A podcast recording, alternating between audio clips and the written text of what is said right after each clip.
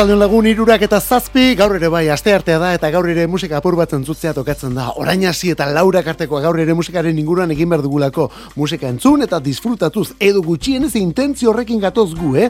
Hainbat kantu aukeratu da, hoiek aireratuko ditugu, hoiek aditzen eman, eta gero zuri iritziak jaso ere bai. Horretarako WhatsAppa betiko zenbakian, 6 sortzi sortzi, 666 6 sortzi sortzi, 666 Beraz, hori, iritziren bat edo proposa proposamenen bat bidali nahi baldin badiguzu, ja martxan Laura bitartean. Eta Laura Karte Euskadi ratean Olazabal jaune eta biok kantu kontaria eritzeko prest. Hau azken batean musikeroen ordua delako. Eta begira nor datorren Euskal Herrira. Aurretik ere aritua da gure artean, ez duela asko gainera, baina tira atzoko berria hause da. Aurtengo BBK Music Legendseko kartelburuetako bat bera izango dela. Bera da, Chris Isaac Iparramerikarra.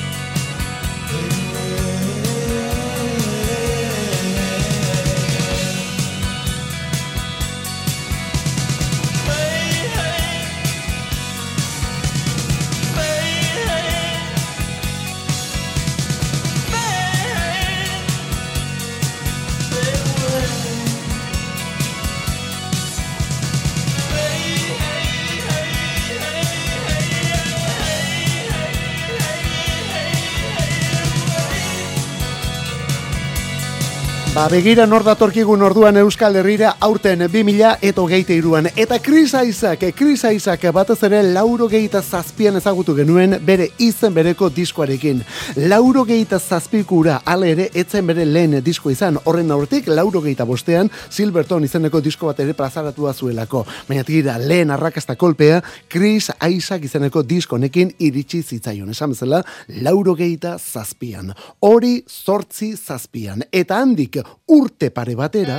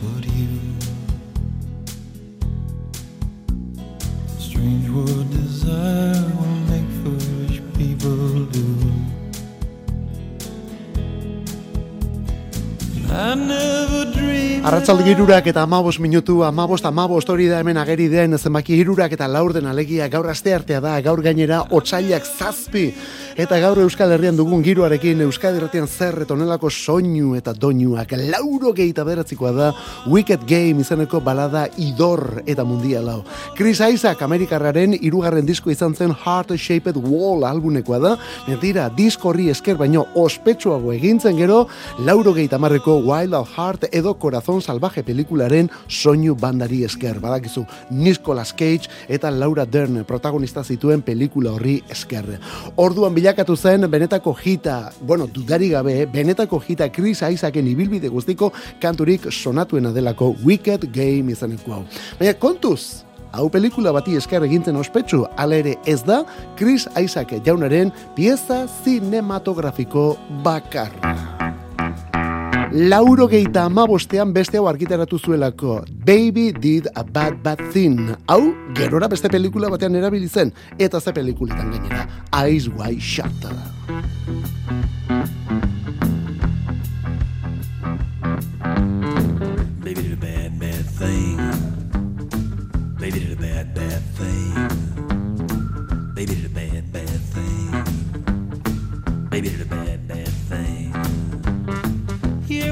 So much you thought your little heart was gonna break in two?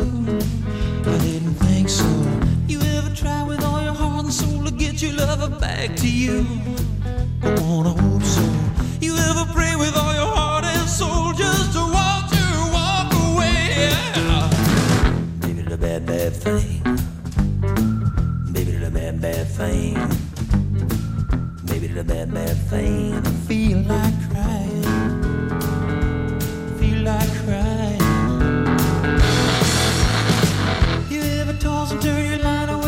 Thinking about the one you love? I don't think so. You ever close your eyes, you're making believe you're holding the one you're dreaming of? Well, if you say so, it hurts so bad when you finally know just how low, low, low, low, low you go. Maybe the bad, bad thing. Baby did a bad, bad thing. Baby did a bad, bad thing. And I feel like crying. I feel like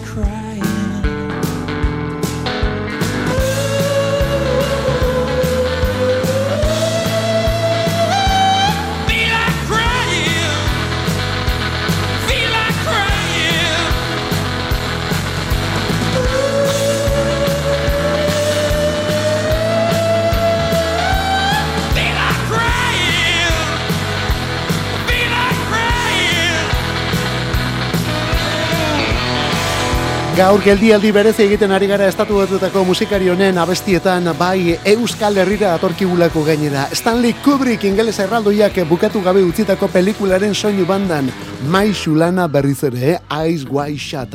Lauro gehi temeretzikoa da Tom Cruise eta Nicole Kidman protagonista izan zituen pelikula ora. Eta hor ere ageri da Isaac jaunaren Baby Did a Bad Bad Thing izeneko kantu hau. Chris Isaacek bere musika entzun aurretik ja segituan deitzen du atentzio, eh? bere itxuragatik deitu gainera mutil dotorea delako, tipo guapoa, aktore lanak ere egin dituena, eta boxeo borroketan ere parte hartutakoa, hortik bere sudur zapaldu hori. Baina tira, bere hiletupea dago, bere traje distiratsuak solapa erraldoiko alkondarak, eta bere gitarra handi eta loratuak ere bai. Estatu batuetako rock klasikoaren irudia, Kaliforniako desertuetatik orain orduan, Euskal Herrira datorkiguna.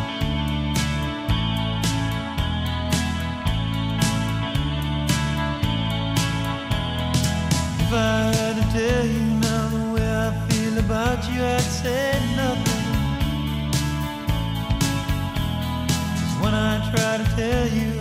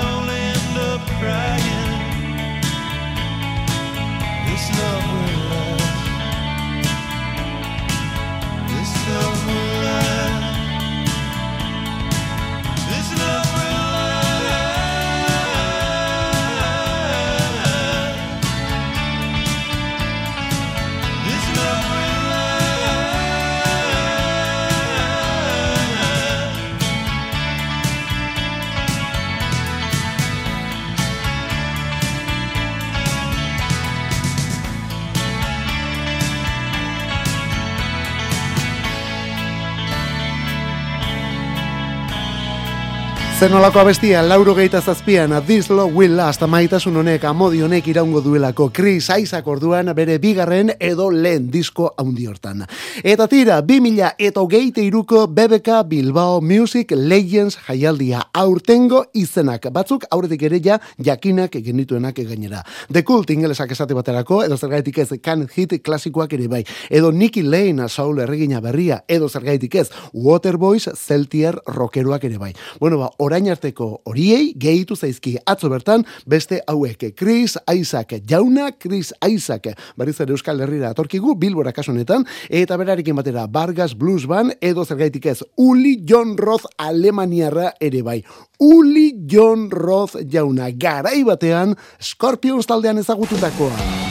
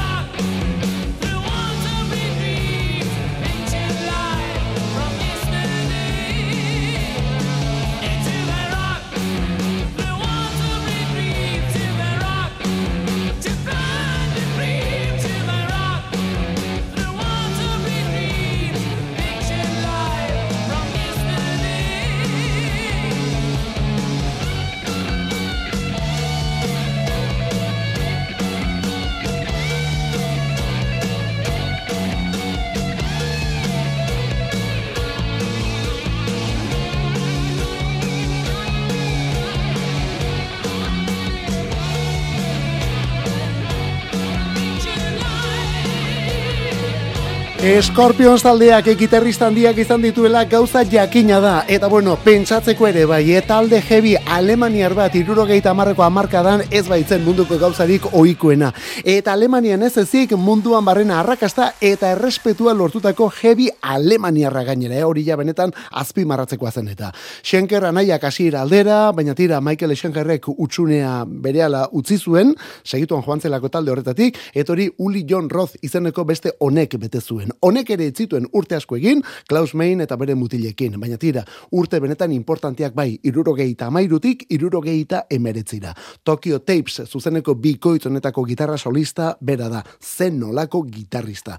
Handi gaurrera beste talde batzuk ere izan ditu, eta beste estilo batzuk landu ere bai. Pentsa, bere gitarra pertsonala du tiponek, traste eta soka gehiagoko gitarra elektriko propioa. Zazpi soka dituelako, eta trasteak hogeita bi hogeita lauren lekuan bezak izan badituelako. Irurogeita zortzi urte ere baditu gaur egun, eta esan bezala Euskal Herrira atorkigu BBK Bilbao Music Legends jaialdira. Aurtengoa ekainaren hogeita iru eta hogeita lauen izango da, ostira larun batetan, eta horietako batean Uli John Roth jauna ere bai. Kantu kontari, Euskadi irratia, musikeroen leioa. Musika bila bazabiltza, emaiguzu aukera bat. Iruretatik lauretara, denetarik jartzen dugu. Garai bateko kasetaietan bezala, egungo streaming plataformetan dabiltzan kantu denak. Eta CD-ak eta viniloak, musikarik ez dadila falta. Kantu kontari, astelenetik ostiralera Euskadi irratia. Kantu kontari Euskadi irratian, irurak eta hogeita zazpi, gaur gainera klasiko pilua dugu, baina kontuz berrikuntzak ere bai, eta lehen da bizikoa etxetik Euskal Herriko seikote berri bat, hau da desgaraian. Zer egin du oroimena gutaz. Zulodun presa bat baino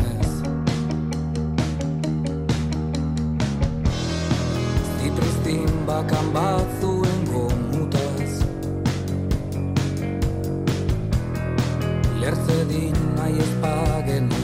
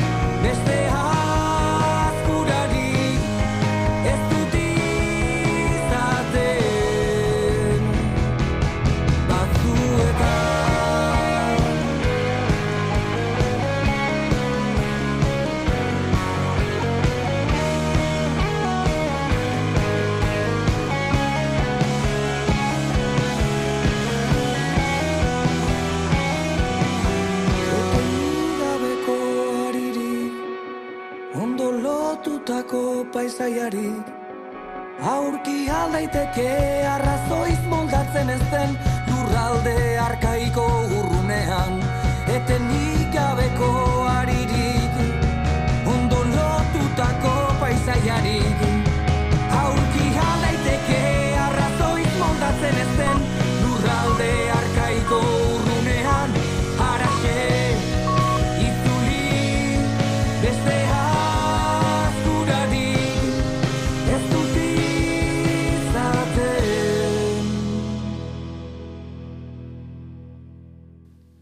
Ez da egiten duten musika bakarrik, gero hitz horiek ere bai ukitu poetiko literario hori ere baduelako talde honek.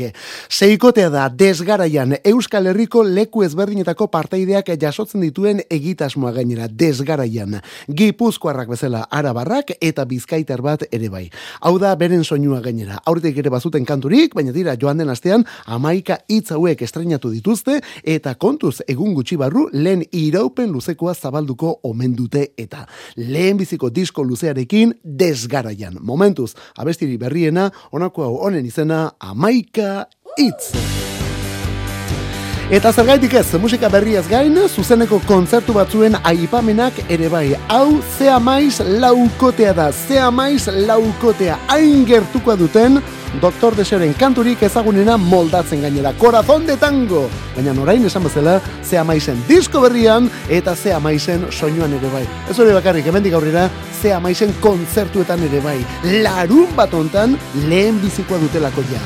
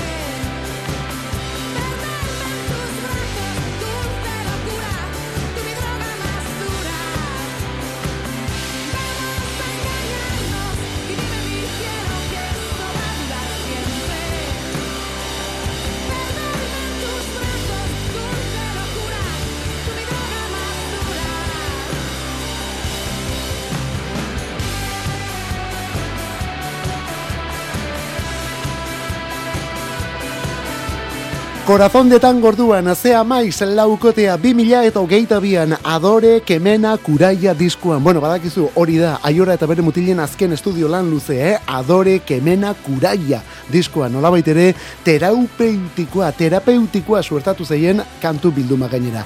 Eta orain arte ez dute beharra dina aurkezteko aukerarik izan, baina larun bat honetan bertan ekingo diote nazioarteko birari. Bai, bai, nazioarteko birari Euskal Herrian hasita, eh? Euskal Herrian bezala, hemendik kanpo ere arituko direlako. Lehena larun bat honetan etxean biarritzeko atabalen. Eta gero etorriko dira Madrid, Boiro, Oviedo, Mazaleon, Barcelona, Berlin eta gainontzeko guztiak. Eta horiekin batera, ego Euskal Herriko mordoska bat ere bai. Iruñean esate baterako, martxoaren hogeita lauan. Iruñean, martxoaren hogeita lauan. Donostiako dabadaba beteko dute apirilaren hogeita bat eta hogeita bian. Beteko dute, biak ere ja sold out ditugulako momentu honetan. Bilboko kafe antzokian beste bi emanaldi apirilaren hogeita sortzi eta hogeita bederatzean. Hogeita bederatzia sold out, hogeita sortzirako, oraindik ere bada sarrerarik. Eta gero gazteizko Jimmy Jazz maiatzaren amairuan. Ba, zen olako bira orduan. Ze amaiz, taula gainean larun bat honetan bertan hasita biarritzen, ze amaiz larun batean atabalen. Eta zea maiz, ia beti euskaraz entzun dugu. Bueno, oraindik ere ala ari da, baina tira, korazon de tangonen bersioan gaztelerara ere hurbildu dira. Gazteleraz kantatzen duen Euskal Herriko beste talde baten txanda orain. Laukotea gipuzkoarra andoaindik Natural Project. Natural Project, abestia da, sin remedio.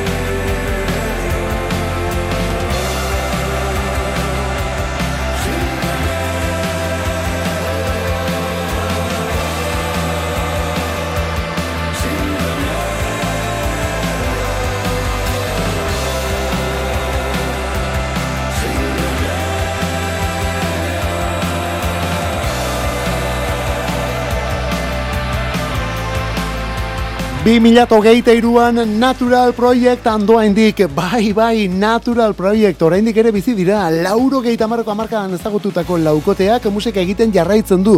Eta egia da, azken urte pil honetan pista erabat galdua izan dugula, baina hogeita iru hau astearekin batera, beraiek jarri gaituzte taldearen arrastoan. Epe berria, olabista izanekoa, olabista, bost kantu, olabista da, Ba, azken batean taldea elkartu zuen etxea eta eta beraiek dioten bezala olabista nasi omentzire musika egiten atari eta dat artean.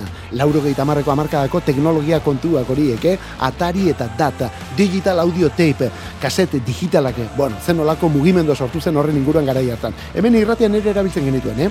Bueno, kantu honen izena, sin remedio, eta honekin kontzertuak ere bai, lehen da bizikoa, ostiral honetan bertan, donostiako dabadabadan arituko dira, eta gero hil honetan, handoen bisitatuko dute, donostia berriz ere bai, lasarte ere bai, etorrelakoak. Taldearen izena, Natural Project orduan, Natural Project.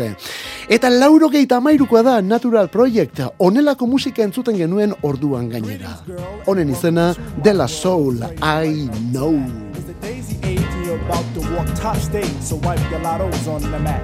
Hip hop love this is, and don't mind when I quiz your involvements before the sun. But clear your court, cause this a one man sport, and who's better for this than plug one? don't have to worry about me squashing other deals, cause they've already been squished. Freeze a frame of our moves the same, wish we can continue right behind the bush. You'll stay with me, I know this, but not because of all my earthly treasures, or regardless to the fact that I'm past the noose, but because. May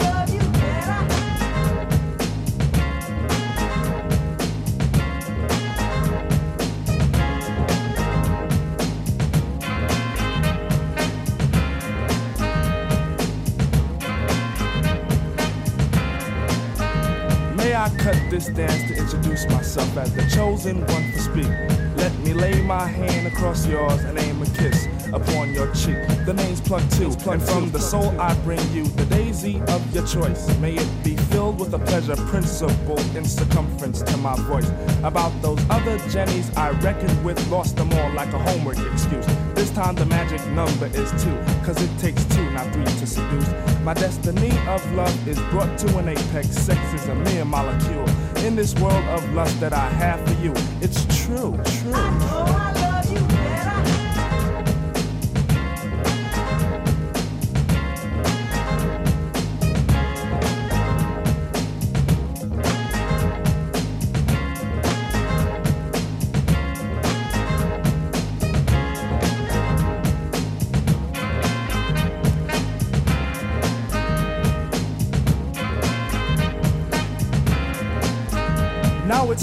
To let this rhyme style get somewhat poured in the mold. Hold my hand we'll pick my plantation of daisies for a bouquet of soul. Like at the cut of a rim. Take it as filled to the rim as in brim. Squeeze your stoop like Betty Boop, then make camel alphabet soup and spell plug ones within. Forward march is the say when transistors will play. Coming to bed is the move. Dolby sound will be then top crown when I put the needle into your groove. I got a good thing, and in full swing. I show this in gifts, words or letters, but even without those three, I know you'd be close to me, cuz.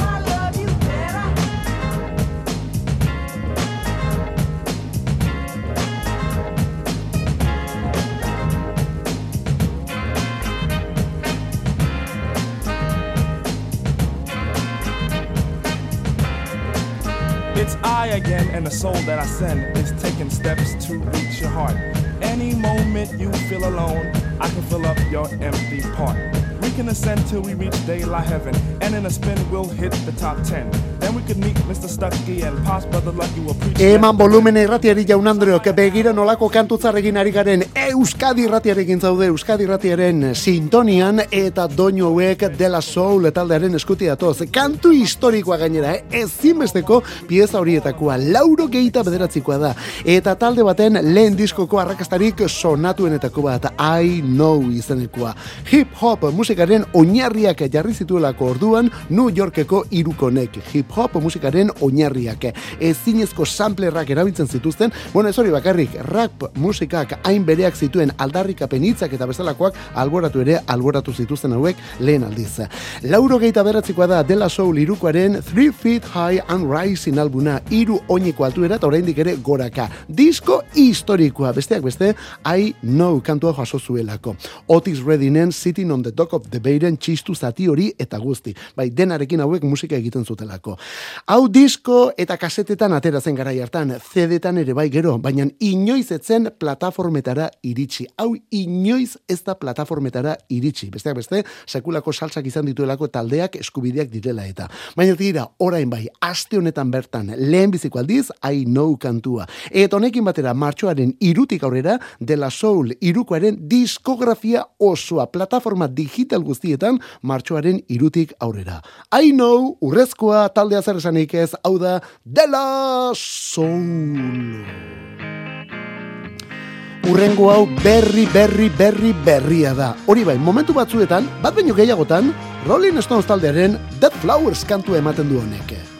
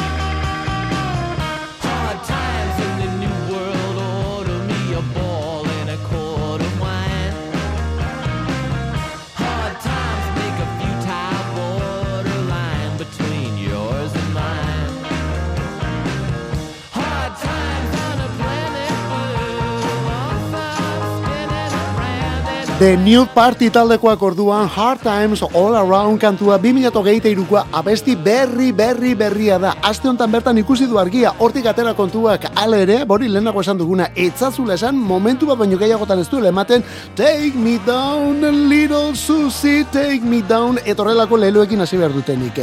Ba bai, honek ematen duelako The Stonesen, edo eta The Rolling Stones talderen Dead Flowersen bersio bat, edo hortik abiatutako kantu bat. Ba ez omen da. New Party taldekoek esan dutenez, hortik baino askoz gertuago omen dago Bob Dylanen kantu klasiko batetik. Bueno ba, horrela izango da. The New Party, hori zazpiko baten izena da The New Party Ipar Karolinako banda, 2008tik ari dira musika egiten, eta orain laugarren diskoa plazaretzekotan ditugu gainera. Laugarren diskoaren ateetan gara. Martxoaren amarrean dator, Rights On izango da lan horren izena, eta nelakoa bestiekin osatu dutena gainera. Aurrerakina Hard Times All Around taldearen izena The New Party. Rolling Stone, Rolling Stones, hau bai Rolling Stones, Doom and Gloom kantua zuzenean, zuzenekoa izango delako, harri biribilauen urrengo emaitza.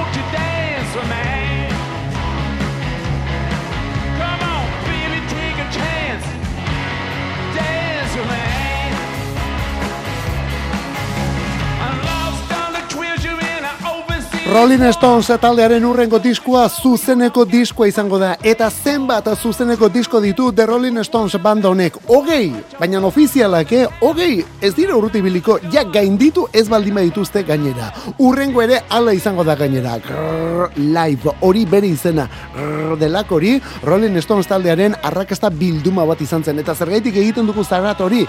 GRRR hori zelako bilduma disko horren izena GRRR Grrr, esango dugun orduan. Bueno, horrekin bira bat ere egin zuten 2000 eta amabian eta bira horretara jager eta bere mutilek gonbidatu sorta, bueno, zabala eraman zuten. Black Keys taldekoak eraman zituzten, Bruce Springsteen, Lady Gaga, John Mayer eta horrelakoak. Bueno, ba, horiek denak kontzertu hori jaso zen bere garaian ordainpeko telebista kate batean eman ere bai, baina orain lehen da biziko aldiz diskore ekarriko dute. Bueno, disko formatu ezberdinetan, CD-etan, viniloetan, plataformetan eta bestelakoetan, eta gero DVD eta Blu-rayen ere bai, beraz, entzumakarrik ez ikusteko aukere ere izango dugu.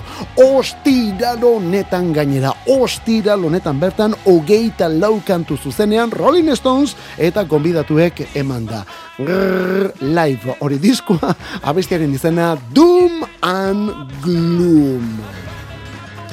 Kantu kontari egiten ari gara, bat bost, bost bat gure erlojuan. Iggy Popen The Stooges taldea, irurogeita mairuan. Irurogeita mairuko otzailaren zazpian. Gaur, berrogeita amar urte, Raw Powerrek indar gordinonek.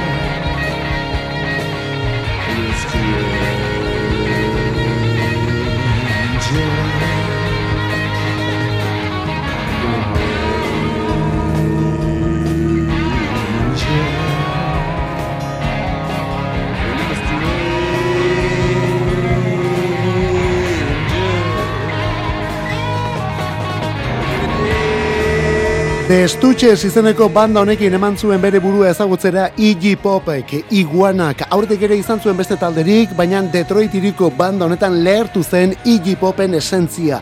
Azken batean, Jim Morrison, Mick Jagger eta James Brownen arteko uztartzea omen dago eta hor lehertzen da orduan Iguanaren ibilbidea. Eta hortik aurrerakoa denok ondo ezagutzen dugu, hiru disko egin zituen Stooges izeneko talde honekin, hirugarrena eta azkena izan zen Raw Power izeneko hau. Gaur berrogei tamar urte bete dituen disko hau. Hori bai, bere garaian oso harrera txarra izan zuen, alerik ere ez omen zuten saldu. Hori dela eta taldean krisi etorri zen eta hortik bandaren banatzea, estutxesen banatzea. Baina begira, gerora mundu guztiak ezinbestekotzat duen kantu bilduma da. Askok eta askok punk mugimenduaren oinarrian jartzen duten kantu bilduma. Horien artean, Search and Destroy edota Gimme Danger izeneko hau ere bai. Ba, gaur bertan berrogei tamar urte beteta, gaur berrogei tamar urte Raw Power diskuak. Iggy Pop, aurte madakizu gainera, Euskal Herrira etorriko zaigula berriz ere azkena rock jaialdian arituko delako, Ipar Amerikako Michigango musikari bikainau. Eta ze gauza bitxia, abesti zati ezberdinez egindako kantua izango balitz bezala, eh? Unknown Mortal Orchestra. Hori taldea, Unknown Mortal Orchestra. Laila abestia.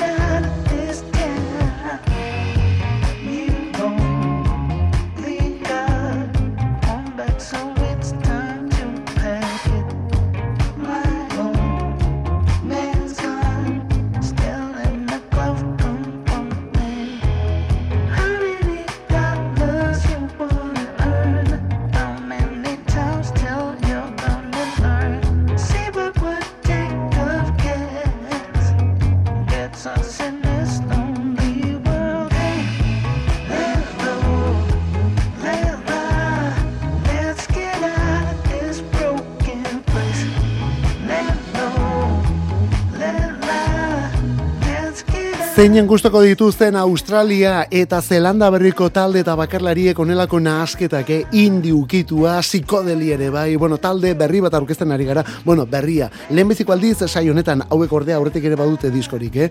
Unknown Mortal Orchestra, Unknown Mortal Orchestra taldekuak, Ruben Nielsen eta bereak dira. Hauek ere diskoak argitaratzen ari dira, eta orain V izeneko lan berriarekin datoz, lan berri eta bikoitzarekin. Martxoaren amazazpian ikusiko du argia, honek, V izeneko diskonek, esan bezala taldea Unknown Mortal Orchestra, eta zen olako abesti uztarketa dagoen pieza berri honetan. Horren izena, Laila. Eta gaurko despedida, ja bi minutu terdi besterik ez arratzaldeko laurak izateko duela egun gutxi hogei tamar urte bete dituen abesti honekin gainera. Bed of Roses, Bon Jovi boskotea. Bueno, boskotea duela hogei tamar urte, eh? Lauro geita amairuko Keep the Faith diskoko balada edo power balada horietako bada onako hau. Eta gaur zergaitik, gaur David Bryan zoriontzea tokatzen delako talde honetako teklatu jotzainea. Iruro geita bat bete ditu. Begira, atzoko saioa Axel Roseekin bukatu genuen, iruro geita bat bete zituelako, gaur berriz, David Bryanen eguna.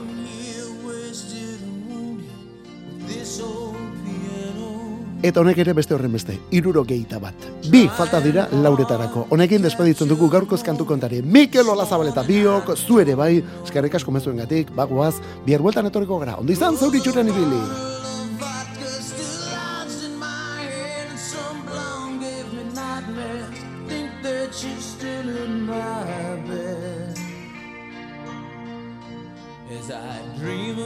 on movies they won't make of me when I'm dead. With an ironclad fist, I wake up and French kiss the morning. While some marching band keeps its own beat in my head while we're talking about.